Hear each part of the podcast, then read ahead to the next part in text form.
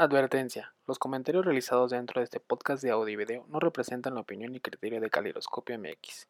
Cualquier responsabilidad corresponde a los titulares de esta emisión. Gracias. Muy buenos días, tardes, noches, amigas y amigos de Calidoscopio. Esta es una edición especial deportiva de Calidoscopio Deportivas y vamos a hablar sobre el ascenso y caída de la Superliga Europea. Hoy tenemos a dos invitados deportivos especialistas e increíbles. Enrique Cruz, muy buenas noches. Maximiliano Barraza, buenas noches. Buenas noches y gracias por eh, estar aquí una vez más hablando sobre, sobre el fútbol y el balompié y lo que se viene. Muy buenas noches a todos los amigos de Caleidoscopio. Buenas noches a ustedes, chicos, y pues a tratar de entender la polémica que se generó en los últimos días. Tratarla de entender porque todavía, sinceramente, todavía no podemos, pero en fin. Exacto. O sea, el fin de semana creo que fue súper sorpresivo el anuncio de la Superliga. Parece ser que ya tenía, ya había meses como que estaba ahí un rumor de que venía, pero el fin de semana explotó esta burbuja. ¿Cómo ven cómo surge y cómo repentinamente se acaba? ¿Cómo ven esta explosión deportiva? Mira, la, la, verdad es que yo creo que nos sorprendió, entre comillas. Yo creo que para los que medianamente ahí seguimos el fútbol en todas sus eh, aristas, entonces ya se venía una bombita así, ¿no? Desde hace años habían, se había escuchado, se había mencionado que los poderosos, que los ricos querían hacer algo para ellos. No les bastaba con tener la Champions League, que entre comillas es para todos. Y nos sorprendieron el domingo con la, no sé si creación o con el anuncio, con anuncio por lo menos de esta llamada Superliga encabezada por la gente, por Florentino y toda la gente de Barcelona, de los ingleses, por ahí al, eh, los colosos italianos. Entonces me, nos sorprendió, pero dijimos, la tenían bien guardadita. La tenían bien guardadita y la verdad es que vino, aunque sea varios días, vino a simbrar el mundo del fútbol porque, digo, aquí nos están tachando a la FIFA y a la UEFA como los Robin Hood, como los héroes, porque también ellos se han equivocado bastante pero sacudieron, sacudieron eh, este fin de semana, todos estos días, a los aficionados, a los medios de comunicación, a los directivos, a los eh, dueños de franquicias, obviamente, de, los clubes. No sé, la verdad es que yo no lo esperaba en este momento. A lo mejor yo lo esperaba cuando en una finalización de Champions League, previo a una Copa del Mundo, eh, con un marco un poco más eh, poderoso en cuanto a fútbol hablando. Exacto, y creo que eh, justo lo que más sorprende, como dice Max, o sea, la idea de la Superliga no es algo nuevo, o sea, porque es algo de lo que se viene hablando desde hace mucho tiempo. Eh, y creo que de hecho salió un artículo justo donde Arsène, Wenger, eh, Messier, Arsène Wenger, eh, dijo hace unos 10 años que justo no le sorprendería que se, que se, hiciera una competición aparte de la Champions League en Europa, ¿no?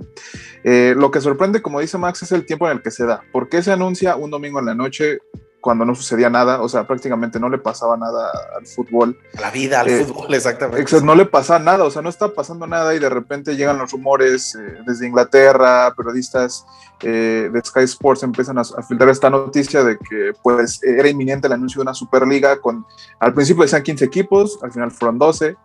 Eh, y creo que el tiempo es adecuado. Bueno, sí, yo creo que la Superliga se anuncia debido a todo lo que estaba pasando con, con la UEFA. Que creo que la negociación de financiera entre UEFA y estos equipos no, no dio para más.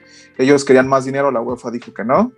Eh, porque como sabemos, también se anunció el lunes, me parece, también se anunció esta reforma de la Champions League para 2024, lo cual también es un, o sea, si estamos hablando de cagadas de la UEFA, esta, esta reforma de la Champions también es sí. una cagada que no le convenía tampoco a los equipos grandes y pues es algo que se da justamente cumpliendo ese plazo que de este anuncio de, de, de la nueva Champions eh, coincide con la Superliga que se dio y creo que sí, a todos les sorprendió el momento, pero creo que a nadie le extraña que también a una persona como Florentino eh, esté al, al, al frente de, de, este movimiento y que pues los empresarios eh, más poderosos o quizá los que van, los que ven más por el capital lo estuvieran acompañando en esta como aventura que vemos que no llegó a buen puerto. Y la, la verdad es que eh, digo, parece guion de, de, película de terror de, de, o de película de acción del típico villano, es el típico señor ya de edad avanzada con su imperio del Real Madrid, El primero que sacó el comunicado fue el Real Madrid y me parece que el único. Luego vemos a, Florentino hablando en el chiringuito ahí para la televisión española, diciendo que todo esto es en pro del fútbol. La verdad es que si nos ponemos románticos, si nos ponemos con un poquito de ética, si nos ponemos con un poquito de moral, no tenía sustento esta Superliga que sí se debe reformar la Champions League, que sí debe de haber ajustes, que sí debe de... Yo no sé hasta qué punto es válido que los poderosos ganen más. Sí, obviamente. Inglaterra desde, desde unos años eh, se reparten el botín de los derechos de tele. No sé qué, no sé qué más dinero quieran ganar. Digo, uno, uno del punto de vista jodido, pues se les hace un mundo, ¿no? Lo que tienen.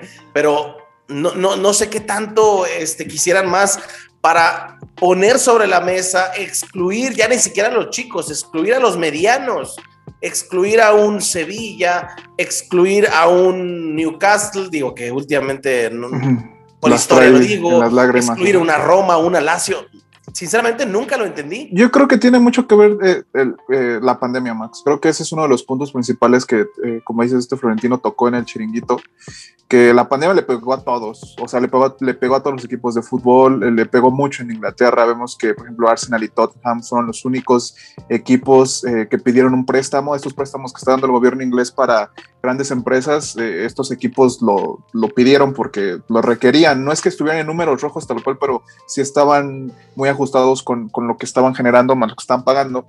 Y creo que la cosa es esa, que vieron eh, que el fútbol entró en crisis, porque obviamente eh, vemos que muchas televisoras como Sky Sports, que es quien domina mucho la Premier League, por ejemplo, eh, todos los que, los que compran la Champions League este, pidieron aplazar los pagos de derechos de televisión este año debido al COVID, argumentando que el producto por el que, los, por el que ellos pagaban no era el que estaban recibiendo obviamente por eh, todos los juegos a puerta cerrada, pues quitas un factor del espectáculo del fútbol eh, pues muy, muy, muy fuerte que para la televisión es grande.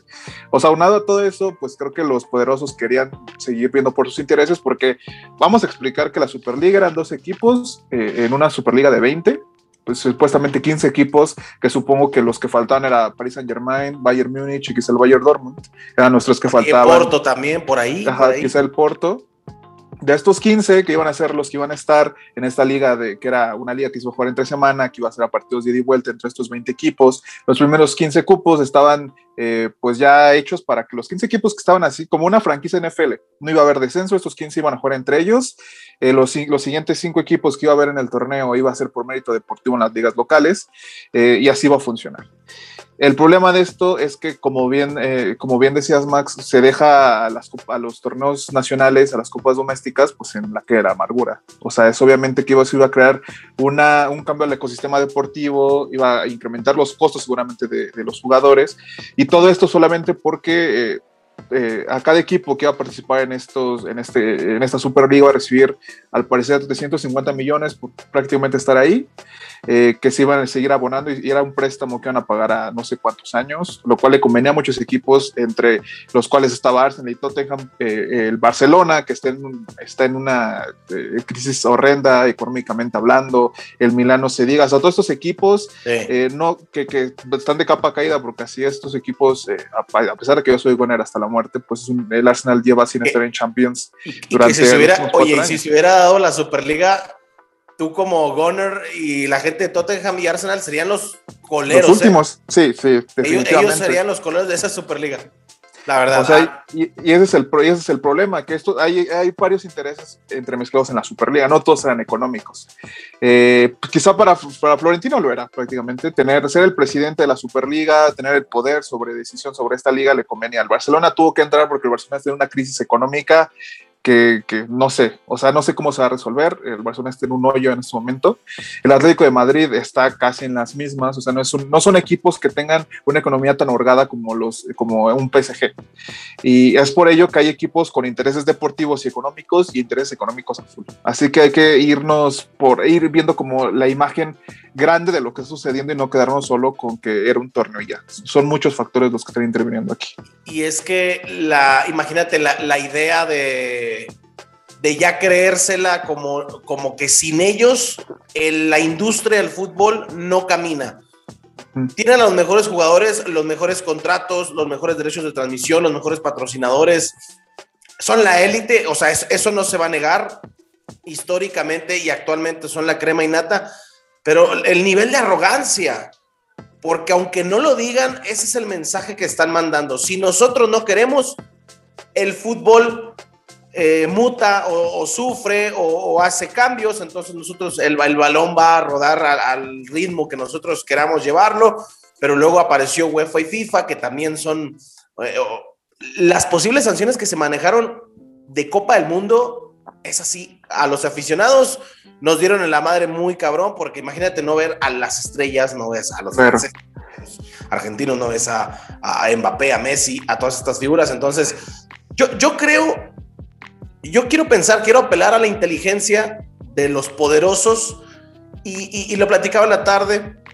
A lo mejor esto fue como una llamada de atención, un, mensaje, una, levantada de mano. Sabían, digo, hasta maquiavélicamente decir, mm, la lanzamos el domingo y luego te sales tú y luego me salgo yo y al final me quedo yo solo. O sea, no creo que Florentino se haya aventado la bronca para lanzar esto y luego que literalmente a los dos o tres días lo dejen solo en el barco. Hasta ahorita, hasta ahorita, hasta ahorita, Real Madrid y Barcelona siguen. Pero yo creo que ya todo fue planeado y para decirle a la UEFA y a la FIFA, ok, no me aprobaste Superliga hoy, me vas a poner chingo de trabas, me vas a poner bastantes este, bloqueos, así como yo también los pude haber hecho, pero a partir de aquí vamos a sentarnos a negociar y creo, quiero pensar que las, el estira y la floja de las negociaciones van a ser se van a inclinar a favor de los equipos que pudieron haber integrado esta Superliga. Yo creo que, que fue un plan armado para marcar rayita, para pintar línea y decir, a partir de aquí ya no nos vamos a dejar, nosotros tenemos el sartén por el mango, entonces muchas cosas. La verdad es que se viene una, una pugna fuerte entre FIFA, UEFA y el, lo que era el, G14, ¿te acuerdas? Sí, El famoso G14 los dos. Justo aquí hay un problema eh, o sea, si nos vamos por tema cronológico, se anuncia la Superliga. ¿Y quién es lo primero que, saltan a decir que esto es, una, esto es una chingadera por el fútbol? Son los fanáticos del fútbol y la gente que se pone en contra. Es que no hay que, no hay que poner aquí a gente buena y gente mala, porque no hay que polarizar ni, ni, dar bandos, porque si bien Florentino, hay que, hay que reconocerle algo, en estos días fue el único que dio la cara.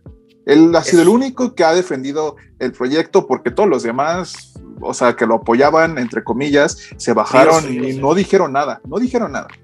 En el otro, en el lado opuesto estaba UEFA, eh, y estaba el Bayern Múnich, que era como el, el, y el PSG, ¿no? Que entre comillas, ahorita vamos a hablar de eso, porque tampoco hay que tomarlos como estos héroes que salvaron al fútbol. No, yo no quise por el bien del fútbol, no, claro que exacto. Bayern Múnich es, es, uno de los equipos más, este, que más explota su poder económico en, en, Alemania. O sea, hay que dejarlo así. O sea, el Bayern Múnich no es un equipo que no es una, una, una un salvador. Esos güeyes también tienen una, un cagadero atrás, terrible.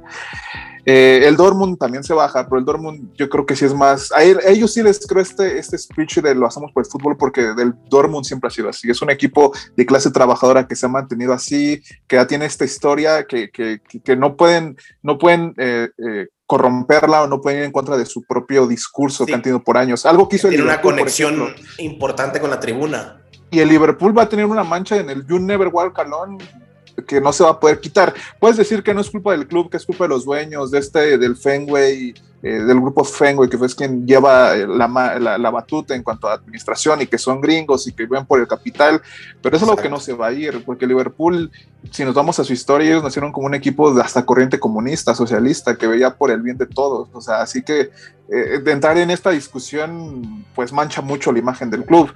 el PSG también se mantuvo al margen, y en el, caso en el caso del City y del Chelsea, que fueron equipos que entraron al último, ellos lo hicieron por la presión que significaba que estos equipos estuvieran.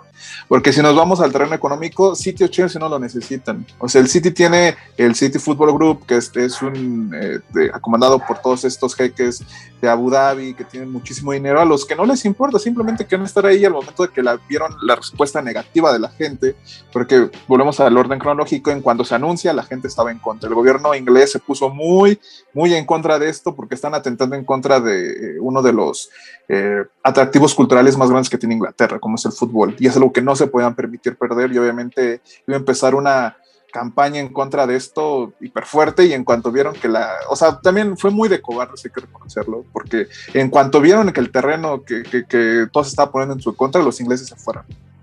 Y hay que decirlo que, eso, Es, eso es, de gente agachona. O sea, o sea yo por eso... Sobre todo que, que, lo hicieron en bloque.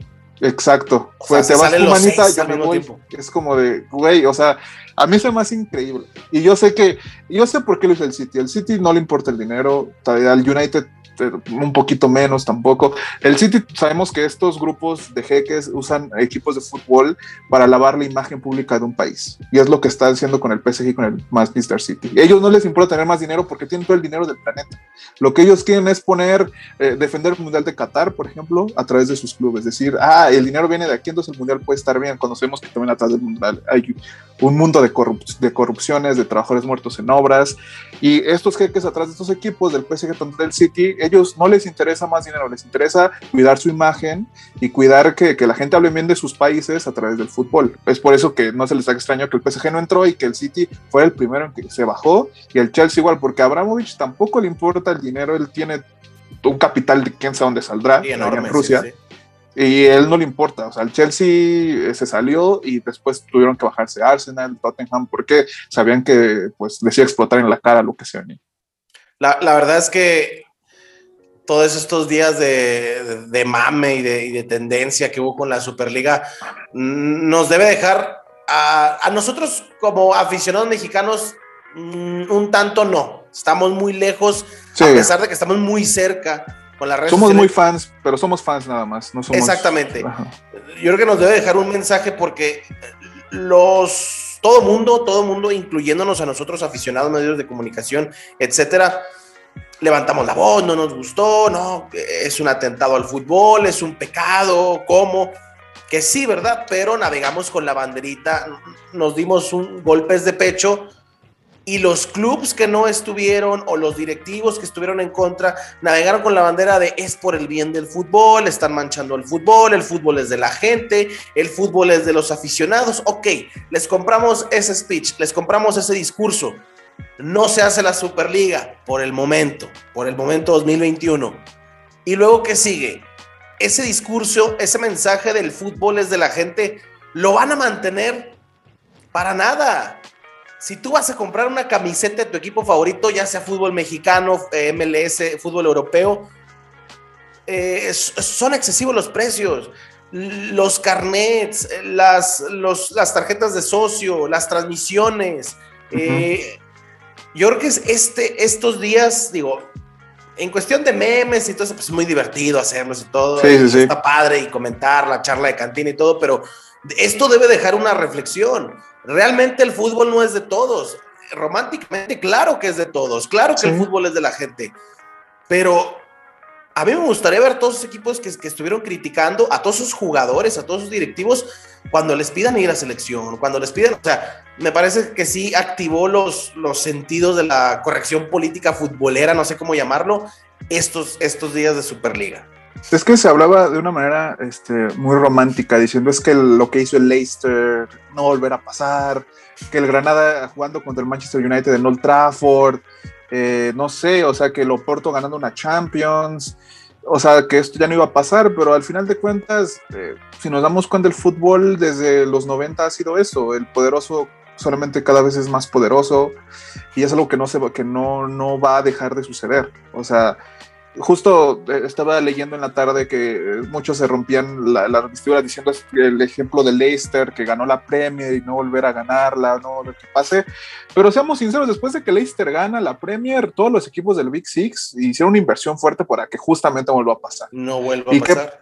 Qué, qué, pasó, ¿Qué pasó después? Eh, llegó Guardiola al City, eh, llegó Mourinho al United, que pues, fue al Tottenham, bueno, ya también no está el Tottenham, pero hubo una inversión fuerte para que justo no vuelva a pasar. Digo, esta temporada eh, por más de que el West Ham está ahí, que el Leicester está así, sabemos que esta temporada es atípica por el COVID. Y yo creo que ni el West Ham ni el Leicester, bueno, quizá el Leicester sí, lo vemos en puestos eh, de Europa la siguiente temporada, pero el West Ham está condenado a estar entre eh, mediana tabla la siguiente temporada. Así que no hay que romper nuestras vestiduras de que importa más un Wolverhampton contra el Newcastle, o que importa más un Tenerife contra el Celta de Vigo. O sea, al final nos demostraron. Para, mí importan igual Sí. Porque para el aficionado de, de las urracas de Newcastle es más importante su. Sí, claro, o sea, prefieren ver antes al Newcastle que al Manchester City. Y, la- y hay- o sea, y- y las pruebas igual. están ahí, ¿eh? Las pruebas están en el rating. O sea, hace rato también estaba viendo eso, que el equipo que más, que más convocatoria en, en Inglaterra tiene es el Manchester United, por mucho. Por más mal que vaya, es el que más tiene. Después es Arsenal, después es Liverpool, o sea, esos tres en convocatoria está bien. Pero los que van ganando, tienen- pero el City, eh, que es el equipo más ganador y más poderoso, sigue teniendo un 20% de rating al momento de sus partidos, lo cual quiere decir que el amor por el equipo, quizá que te sigan la gente, no es algo que puedas comprar. Es lo que, y en ese momento Florentino era lo que hablaba, que la gente prefería ver un Juventus Real Madrid que ver un partido de Juventus contra el estándar de Lieja en Champions League. O sea, ¿sabes? O sea, y no, y al final de cuentas eh, se están peleando, se están moviendo las vestiduras por algo que, que no es, que yo creo que al final eh, dominar, sentirte dueño del fútbol, que a pesar de que sabe, a- a- al final sí lo son, porque al final, si, si el Real Madrid Pero no lo el- deben de decir ellos. Exactamente, eso es algo que le, le corresponde a la afición, es cierto. Hay que tenerse en cuenta. Al final, el fútbol recibió una cachetada de lo que está sucediendo, de que eh, al final todo es un interés económico. El espíritu del juego creo que es el que más se manchó. Quizá alguna vez Maradona lo dijo, la pelota no se mancha. Desgraciadamente creo que sí, después de esto eh, se cayeron muchas imágenes de equipos que, que, como ya les decía, Liverpool nunca va a volver a... Sí, caray. Sí, el never- You Never Walk Alone va a quedar manchado de por vida. Y vamos a ver qué pasa, porque como tú decías, Max, esto puede ser sentar un precedente para las próximas negociaciones de, de UEFA y FIFA contra estos equipos. Pero hay que dejar claro, claro que esto solo va a ir a peor. El dinero siempre va a ser eh, prioridad y siempre van a estar buscando que si hoy te cuesta pagar tu Sky para ver de manera legal los encuentros, el día de mañana ellos mismos van a sacar una aplicación tipo Netflix en la cual tener que pagar para ver la Champions. Es algo que va a llegar en cualquier momento, así que esto se convirtió en un lujo y creo que al final creo que siempre lo ha sido y hay que ser conscientes de que es un lujo ver el fútbol europeo y hay que mantenerlo así. No, no creo que siempre, no creo que siempre haya sido así, pero de unos, de unas décadas para, para acá, pues sí. En las Champions antes se metía el Steaua Bucarest, el Nottingham Forest era bicampeón, eh, Estrella Roja, esos equipos que tú. Ajá. O sea, que si un niño ahorita de Malmo 15 sueco. años revisa la tabla de ganadores de la Champions y dice, ¿cómo carajos la Estrella Roja? el ¿Cómo Aston Villa Nottingham una. Forest? ¿Cómo Aston Villa? Ellos, eh, ellos este, eh, fueron protagonistas. Pues no, pues así, digo, pues las brechas no estaban tan, tan cerradas, pero... eh, el capital no, no era influencia, no influenciaba en Exacto. lo deportivo todo. Mira, yo, yo me quedo con una cosa, ahorita que me llamó mucho la atención tu comentario que, que en las declaraciones revisaste que decías, es más importante ver un Real Madrid contra Juventus que un Juventus contra el Spartak de Praga. ¿Sabes quiénes son? Al- eh, no los principales, pero ¿sabes quiénes tienen mucha culpa de eso? Los nosotros los aficionados, ¿eh? Sí. Porque no estamos educados para disfrutar, primero que nada, de lo que pasa dentro de una cancha, porque tú sabes que hay partidos, no necesariamente tienen que ser los poderosos para que se juegue buen fútbol. No, no, no, para Primero nada. que nada eso, y, y segundo que nada que estamos bastante influenciados de que solamente Messi, solamente Ronaldo, ahorita solamente Haaland, Mbappé. No, o sea, hay- o sea, uno como aficionado tiene la responsabilidad, me refiero a aficionado de verdad, tiene la, la responsabilidad para entender e intentar consumir todo tipo de fútbol. Entonces es un circulito que si a nosotros, no, a nosotros digo como todos, ¿no? No nos llama la atención ver un Spartak de Praga contra un Celtic de Escocia, pues ahí va, ahí va creciendo la bolita y de ahí se agarran los, los, eh, los poderosos, los empresarios y, y nada más a mis 20 equipos los quieres ver. Entonces, siento que te- tenemos un, un- tanto de, de culpa los aficionados Sí. a nivel mundial. Sí, Estoy hablando a nivel mundial. sí.